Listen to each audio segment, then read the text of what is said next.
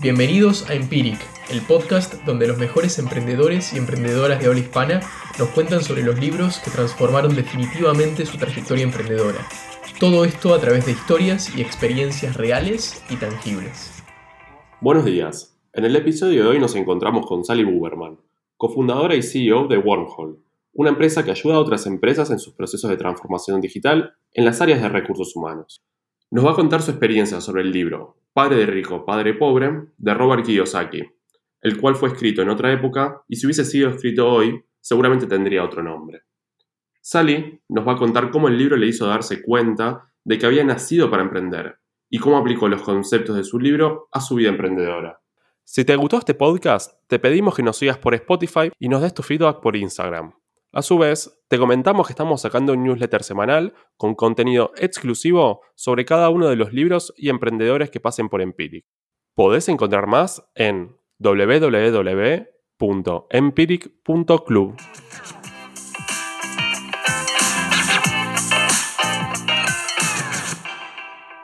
Sally, muchísimas gracias por haber venido. La verdad que muy muy contentos de tenerte acá. ¿Podrías empezar con una breve presentación tuya? Dale, eh, bueno, gracias a ustedes por, la invitación, por dejarme participar y compartir algunas anécdotas e historias con quienes están escuchando.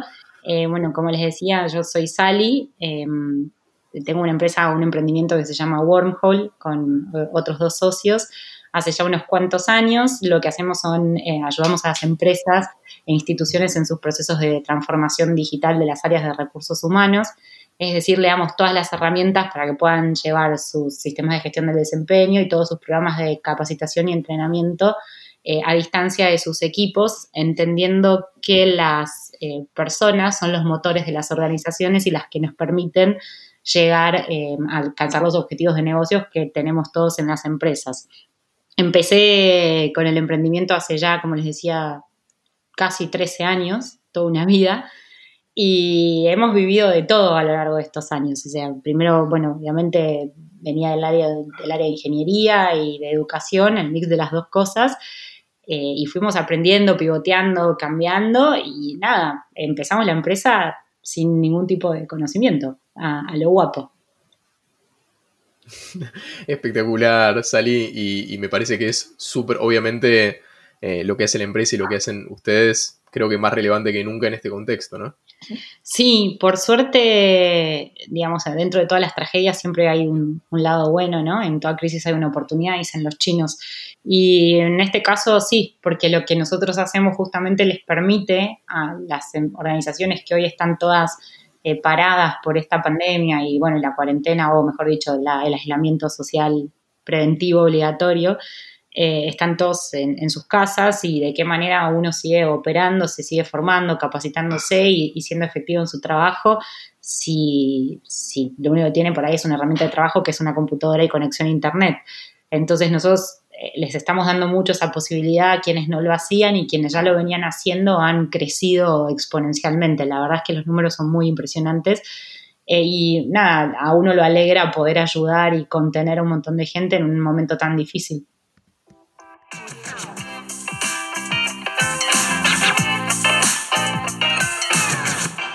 Sally, ¿nos podrías contar un poco sobre el libro que elegiste como el que más te impactó, te transformó en tu carrera emprendedora?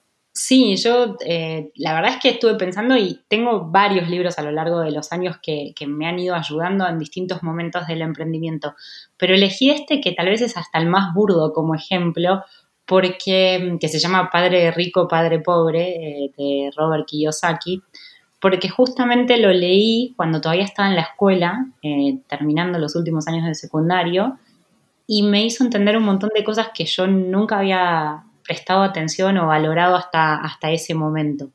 Em, el libro en esencia cuenta la historia de una persona que es él mismo, digamos, Kiyosaki en primera persona, pero cuando era niño que él veía a su papá que, si no me equivoco, era maestro y que cómo podía ser, que iba a trabajar todo el día y trabajaba 7.000 horas por día y la plata nunca les alcanzaba o llegaban con lo justo. Versus la historia de su vecino, que al revés, eh, no, no, hacía nada, prácticamente en tiempo, digamos, trabajaba poco comparado con su papá, pero hacía miles y miles de dólares y era el dueño de las cadenas, eh, los, eh, las estaciones de servicio que tienen esos eh, barcitos que ahora 7-Eleven creo que se llaman en Estados Unidos. Y mm, esto era en Hawái, me parece. Y él contaba que eh, estaba hasta como enojado con su papá de por qué ellos, eh, vos sos el intelectual y estudias un montón y demás, y, no digo somos pobres, pero no nos va tan bien, versus tal vez esta otra persona que tenía mucho dinero. Y empezó a pasar mucho tiempo con ese otro niño y, y bueno, y su papá, y lo que aprendió en realidad era cómo, digamos, tener una cultura financiera y entender de alguna manera que eh, uno puede trabajar muchísimo, pero no necesariamente estar trabajando bien. Y eso a mí, a mí me abrió un montón los ojos porque yo en mi casa me crié con una familia de emprendedores. O sea, mi mamá sí docente, si que es como un mix de los dos. Mi mamá docente y mi papá tenía su emprendimiento. Y yo en mi casa a la cena se hablaba de todo. O sea, nos sentábamos a comer los tres eh, y no había tele y, charlábamos de, así como yo le contaba de la escuela y cómo me había ido, él nos contaba sus problemas de la empresa y las cosas buenas y las cosas malas y las dificultades eh, financieras y si tenía que pedir un crédito y cómo iba a ser y que no por ahí estábamos en una situación difícil y había que pagar los sueldos a fin de mes y bueno, todas estas cuestiones que para mí eran charlas normales y naturales eh, y yo no, es que no las valoraba, sino que me parecía como lo cotidiano. Con el tiempo, a medida que iba creciendo, me daba cuenta que no era así. Y este libro un poco lo que hizo fue abrirme los ojos en ese sentido, en hacerme entender que, no, digamos, que no todo el mundo tenía esas posibilidades, a valorar mucho ese conocimiento que mi papá me había dado sin, sin quererlo, o sea, en esas charlas de, de cena, y a darme cuenta de que yo había nacido, como él me decía, para hacer cabeza de ratón y no cola de elefante, o sea, de generar mi propio, mi, propio trabajo, mi propio emprendimiento de cero con mis manos y que eso diera, diera trabajo y que trascendiera eh, a pesar de mí, o sea, que si el día de mañana yo no estoy más, esto haya dejado un, legado o una marca. Eh, y por eso es que, bueno, nada, me, me parecía que es un libro que para mí fue muy transformador al punto que con eh, un grupo de amigos que también lo había ido leyendo, después nos entusiasmamos un montón y seguimos leyendo otros de, la, de la colección o, familia de libros que tiene el autor, y tiene un juego de mesa muy bizarro que es como una especie de el juego de la boca, que te enseña a armar balances. Imagínense, tipo, con 16, 17 años nunca he balance, pero el juego de la boca literalmente te enseña, o que se llama, ¿no? Creo que el juego, la traducción sería algo así como salite de la carrera de la rata o algo por el estilo.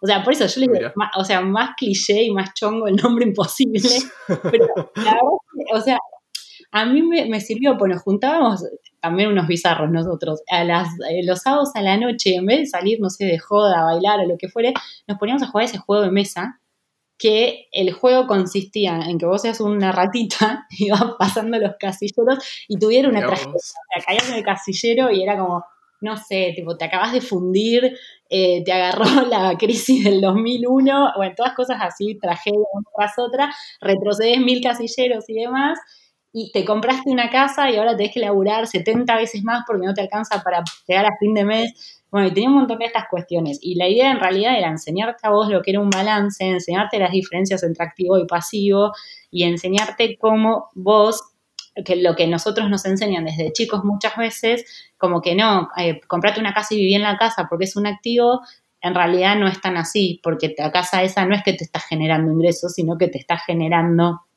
este, gastos y vos para por ahí querer pasarte después a una casa más grande tenés que tener más gastos y un montón de cuestiones asociadas. Entonces nos juntamos y ahí aprendí a, leer balances. Entonces después, eh, en un segundo ejercicio, era como, bueno, ahora que ya sabemos hacer un balance y entendemos las diferencias, patrimonio y demás, empecemos a mirar balances de empresas. O sea, unos enfermos totales nosotros. Tremendo. ¿Qué edad tenían ahí? ¿Qué edad tenías? Y 19, ponele, tendría ya en ese momento, 18. Ya ahí había terminado el secundario y estaba así en los primeros años de la facu. Y era una. Claro, pero después cuando teníamos costos y cosas así en la facultad y nos decían hacer balance, yo me sacaba 10 en los exámenes sin estudiar, claro, pero porque me había pasado tipo, haciendo esto como hobby, una tarada total. Pero lo cierto es que me, me enseñó un montón y aprendí un montón y para mí fue muy transformador eso, porque el día que, digamos, encontramos qué era lo que nos apasionaba y, que venía por esto de la educación y la transformación de las personas y demás, no, no fue algo que nos asustara armar un emprendimiento. No teníamos ni idea por dónde empezar. ¿eh? O sea, simplemente sabíamos que teníamos como el conocimiento tecnológico, una computadora y muchas voluntades de, querer hacer algo, pero nunca habíamos, manejado una empresa. Pero el haber hecho todo este proceso, haber leído estos libros que en algún punto eran un poco esclarecedores y demás, fue un, ¿por qué no? Vamos a aprender probablemente en el camino, sí, pero también, eh, nada, nos vamos a animar y si encontramos alguna dificultad va a ser cuestión de aprenderla. Y para mí por eso es un libro que, que digamos, nos marcó tanto, a mí personalmente me marcó tanto, o sea, no lo volví a leer con los años, creo que si ahora lo, leyes, lo leyera la sensación sería, ay, como qué obvio esto que está diciendo, qué, qué clichado, pero en ese momento y en ese momento de mi vida, que era un adolescente todavía y demás, me, me marcó mucho y me generó como mucha curiosidad también de entender más y meterme más en eso. Y para mi sorpresa me encontré de, grande, digamos, con gente que no sabía cómo funcionaba una tarjeta de crédito. O gente que trabajaba, matrimonios, es terrible, estamos hablando de gente de más de 30 años, no te hablo de pibes de 14 que bueno, todavía podés no entender cómo funciona. Eh, no, y me pasó de por ahí matrimonios donde uno de los dos no sabía cómo, qué hacer con el dinero, entonces cobraba el sueldo y se lo daba al otro para que se lo administre porque no sabía qué hacer con la plata. Y, y acá uno diría lo obvio, ah, o sea, caer en que, bueno, la mujer le da la plata al hombre. No, no, no. En situaciones inversas también, o sea, lo vi de los dos lados. Porque no tenemos educación financiera, nadie nos enseña en la escuela, eh, y cuando entras a un emprendimiento te encontrás con que de golpe te que firmar cheques. Ajá. Pero eso no lo. O sea, si no fuiste un colegio, eh, ¿cómo es de los que tienen orientación en administración y demás? Claro, económica, en general no te lo enseñan.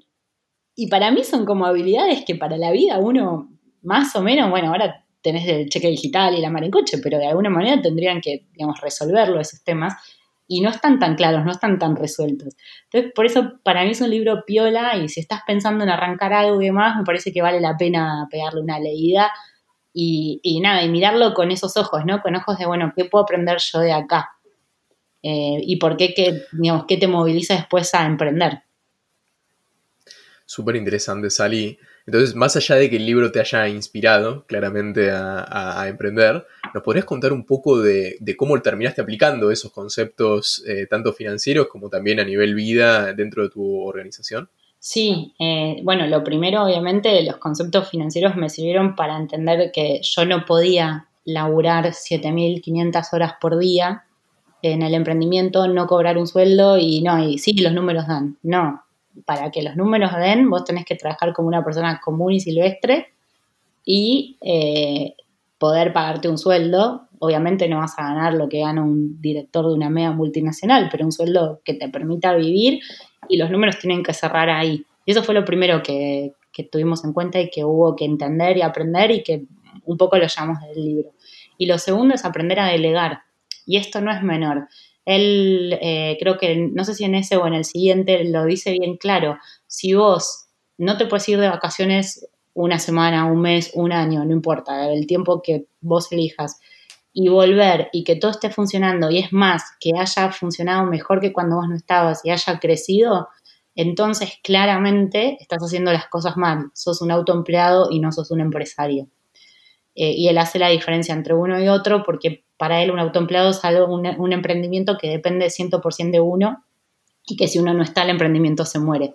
Versus la empresa, que es algo en donde no importa quién esté, es un organismo vivo independiente que puede seguir creciendo y desarrollándose a pesar de la falta de uno, de nosotros.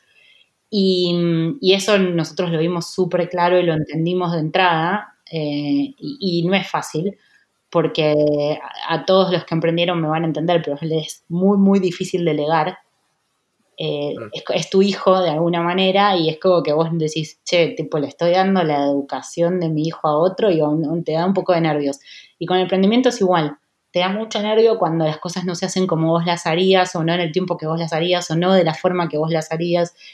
Y si vos te metes en el medio y estás todo el tiempo diciendo, no, así, no, allá, bla, lo único que generás es que todo dependa de vos y no le estás permitiendo volar. Y con los hijos es lo mismo, vos los tenés que dejar volar. Entonces es un esfuerzo muy consciente y muy grande y lo entendimos de entrada y lo tratamos de, implementar de entrada con todos los golpes que nos pegamos en el medio que fueron infinitos por no saber cómo delegar, por querer darle responsabilidades a alguien que todavía no, no estaba eh, dispuesto a recibir esas responsabilidades, pero tampoco sabía cómo decirte que no, porque uno era súper avasallante y le decías, dale, vos podés hacerlo, y le tirabas un, así como muerto al otro, y, nos hemos golpeado mucho, mucho, mucho. Eh, de hecho, uno de mis socios en Joda dice que es un micromanager en recuperación, este, porque nada, eh, no, no, nos costó, pero la verdad es que tenerlo siempre presente y haberlo entendido desde ese lugar nos permitió incluso a nosotros que tuvimos la desgracia de pasar una situación muy difícil que eso funcionara. En particular en el 2011, eh, nosotros éramos cuatro socios originalmente, y en el 2011 uno de los chicos se enfermó, se agarró una leucemia y la peleó todo ese año eh, y finalmente falleció a principios del 2012.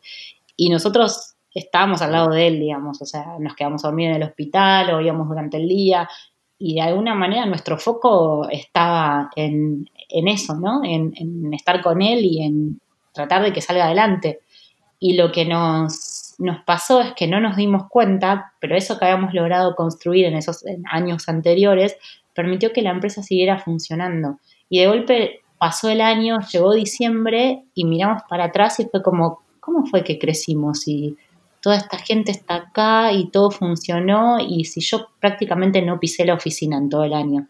Y eso fue porque habíamos entendido, logrado que, digamos, armar equipos de gente muy copada que puede seguir adelante y que se puso la camiseta como nunca y la mochila al hombro como nunca en, el momento difícil. Y eso nos demostró a nosotros de que habíamos hecho de algún modo las cosas bien. Em, y, también esto fue porque eh, leyendo de los libros de alguna manera nos hizo notar que eso teníamos que tenerlo presente siempre. Qué interesante, Sally, esto que contás y, la importancia de, poder entenderla, que a veces es un poco más difícil, pero, pero la importancia de poder delegar y, poder hacer que las personas también crezcan, ¿no? Que de eso también se trata. Y justo sobre este tema hay un punto muy importante que menciona el libro, que es, viste que el libro siempre habla de, de invertir en activos eh, y una parte dice que el activo más importante justamente es la mente, ¿no? Tal cual. Eh, ¿cómo, interpretaste eso? No, y lo interpreto igual al día de hoy. Para mí, justamente, eh, invertir en la mente es el, nunca dormirse en los laureles, ¿no? Nunca quedarse quieto, no perder la curiosidad. Hoy justamente estaba escuchando a una persona que sabe mucho de recursos humanos y que decía, si no hay curiosidad, no hay aprendizaje y para que alguien aprenda tiene que ser curioso y tiene que tener ganas de ser curioso. Si no, nunca, o sea, vos no lo puedes obligar a aprender. Y un poco es eso, ¿no? Es, eh, yo lo interpreto así, es vos no puedes, digamos, dormirte y dormirte en el sentido de nunca tener ese sentido de como de alerta, de, a ver que hay algo nuevo, a ver qué puedo mirar y qué puedo aprender hoy y qué me llevo y, y sentirte que estás todo el día leyendo algo, aprendiendo algo eh, no quiere decir que te pases horas estudiando, ¿no? no pasa por ahí, pero el ser curioso te lleva todo el tiempo a investigar, a buscar algún libro, que cuando algo no te cierra, digas, mm, le voy a preguntar a ver a alguien que haya pasado por esto, o voy a buscar algún libro a ver qué me recomiendan y, tratar de buscar la experiencia del otro también. Y me parece que, que ese mensaje es muy fuerte, o sea, todos envejecemos, probablemente lo que estudiamos en la facultad ya no sirve para nada porque quedó obsoleto, lo mismo con lo de la primaria y el secundario, pero la clave para mí está en, justamente no perder esa, esa, curiosidad que se ve muy clara en los nenes chiquitos. Los nenes chiquitos nacen y no conocen nada, entonces cuando nacen tienen todo por descubrir y todo por explorar. Y me parece que comportarse un poco como se comporta hoy un nene menor de 5 años es lo que te permite no, no quedarte en el tiempo y poder seguir creciendo. Me encantaría que nos cuentes eh, a quién le recomendarías este libro, a qué tipo de emprendedora, emprendedor, por ahí en qué estadio. Mira, yo creo que se lo recomendaría primero y principal a chicos que están en los últimos años de secundario, para que si todavía no vieron, no saben lo que es un cheque, no saben lo que es un banco, pero porque esa generación es mucho más curiosa y mucho más ávida de emprender incluso que mi generación y que las que me precedieron a mí. Em, entonces, lo primero que haría es eso, le diría a gente que está en el secundario, pégale una mirada. No te vas a hacer millonario con esto, claramente, o sea, pero sí está bueno que empieces a entender ciertos conceptos y que te sirva para eh, pensar qué vas a querer vos para tu vida profesional, te ayuda a tomar decisiones. Después se lo recomendaría a todo emprendedor de cualquier edad que esté por arrancar. Me parece que mm, cuando uno arranca, y esto me lo, me lo dijo una vez un profesor y me quedó grabado para siempre, imagínate que todo el conocimiento que hay alrededor de tu emprendimiento es una torta. Bueno, vos conocés una porción de esa torta y sabés que hay como dos o tres porciones más que es el conocimiento que no tenés, pero que sabes que está ahí. Pero hay media torta que ni siquiera sabes que no existe de conocimiento. Entonces, está buenísimo empezar con esto para empezar a, cuestionarte muchas cosas, abrirte eh, a, la crítica, abrirte a decir, bueno, a ver, ¿con quién más puedo compartir esto? Y de la cuando tomes esa decisión de arrancar y de empezar, mi recomendación sería además sumar otro libro de otro autor que te enseñe a dar esos primeros pasos y que lo primero que te cuenta es no tengas miedo de decirle a todo el mundo lo que haces. Nadie te va a robar la idea porque es muy difícil ejecutarla y tener ganas de ejecutarla. Y un poco es eso, este libro combinado con el otro me parece que llevan eso al emprendedor. Eh, y es un valor que es un intangible muy grande, pero que me parece que vale la pena dedicarle un poco de tiempo a eso. Además son fáciles de leer y capaz que se enganchan como nosotros y terminan jugando al juego, a la especie de juego de la boca para armar balances. Eh, ¿Cómo se llama el otro libro que recomendaste? El otro libro es, eh, bueno, el segundo, digamos, de este mismo autor se llama El cuadrante del flujo del dinero, que ahí te, te cuento un poco la diferencia entre autoempleado y, y empresario, digamos. Pero el otro que digo que es para los que recién van a arrancar es eh, El arte de iniciar de Ii Kawasaki, y encima se llaman parecido. Eh, mm, justamente te pone, si querés, lo que es un plan de negocios, ayornado a, a, la realidad tecnológica del día a día, pero te va de cada área tirando los tips justos sin mucha palabra rimbombante, sino como bien, eh, bien. derecho al punto, sobre qué tenés que hacer y cómo hacerlo. Y me parece que, está bueno, que es una buena combinación. Uno te abre los ojos y te da, te despierta las ganas de emprender, y el otro te da como las primeras herramientas para poder arrancar. Salí, eh, la verdad que un privilegio haberte tenido acá y haber escuchado tu experiencia y, y cómo viviste ¿no? estos aprendizajes de estos libros y cómo los seguís viviendo. Eh, y de nuevo, una vez más, muchísimas gracias y nos vemos en el próximo episodio. No, bueno, gracias a ustedes por la invitación. La verdad que está buenísimo esto que están haciendo y que eh, otros emprendedores eh, puedan compartir su experiencia y aprender. Y, la idea me parece genial porque creo que todos necesitamos recomendaciones y que nos ayuden y nos acompañen cuando estamos comenzando algo.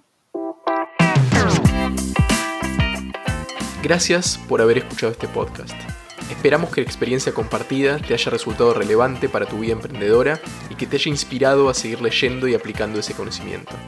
Te esperamos la semana que viene con otro episodio de Empiric, el podcast donde los mejores emprendedores y emprendedoras de habla hispana nos cuentan historias de los libros que los transformaron.